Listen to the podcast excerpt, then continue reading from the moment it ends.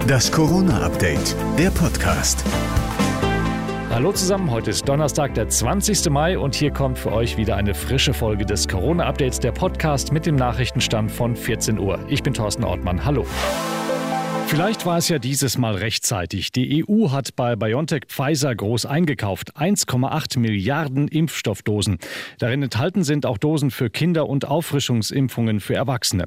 Währenddessen kerchern viele Gastronomen in NRW schon mal ihre Terrassen, denn zum Start des Pfingstwochenendes können in guter Hälfte der Regionen NRWs die Außengastronomie sowie Hotels, Ferienwohnungen und Campingplätze unter Auflagen öffnen.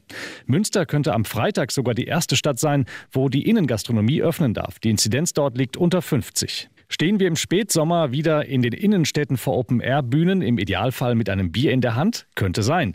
Denn NRW-Gesundheitsminister Laumann kann sich dann erste regionale Volksfeste unter freiem Himmel vorstellen. Allerdings müssten sich die Infektionszahlen weiter so gut entwickeln und es muss nach Laumanns Vorstellungen ein Hygienekonzept und Kapazitätsgrenzen geben. Noch gibt es ja keinen Impfstoff für Kinder, aber dafür eine Diskussion um eine mögliche Impfpflicht, wie etwa bei Masern. Bundesjustizministerin Lambrecht ist aber dagegen. Sie setzt darauf, dass sich Kinder dann frei freiwillig impfen lassen. Außerdem sei die Corona-Infektion nicht vergleichbar mit Masern, so Lambrecht. Die indische Virusmutation breitet sich in Großbritannien weiter aus.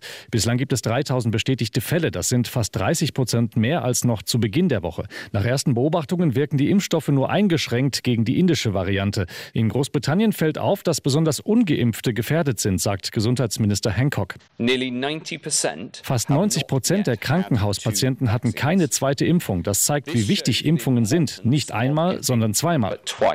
Die britische Regierung will jetzt mit einer Studie untersuchen, wie effektiv eine dritte Auffrischungsimpfung im Kampf gegen Mutationen sein kann. Das war das Corona-Update der Podcast vom 20. Mai.